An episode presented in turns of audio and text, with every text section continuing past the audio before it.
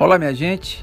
Mais uma vez aqui para um podcast. Desta feita vamos tratar do racismo, um assunto que incrivelmente em pleno século XXI ainda tenhamos que conviver com esse mal, com esse comportamento reprovável da espécie humana.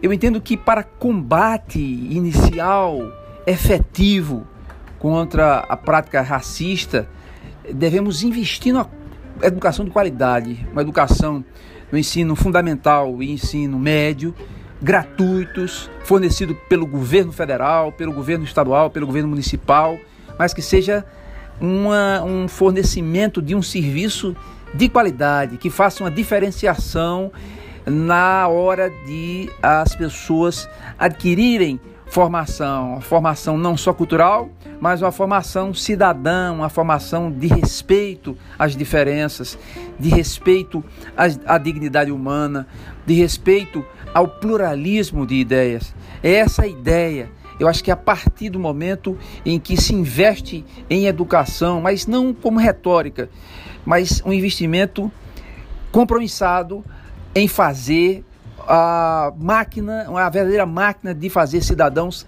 que é a educação pública e de qualidade. E aí sim a gente pode oportunizar as pessoas que elas possam concorrer em pé de igualdade para enfrentar disputas, certames, concursos, enfrentar a vida e despertar para a solidariedade, despertar para a empatia, despertar para essas reflexões que são fruto de uma boa formação sociocultural.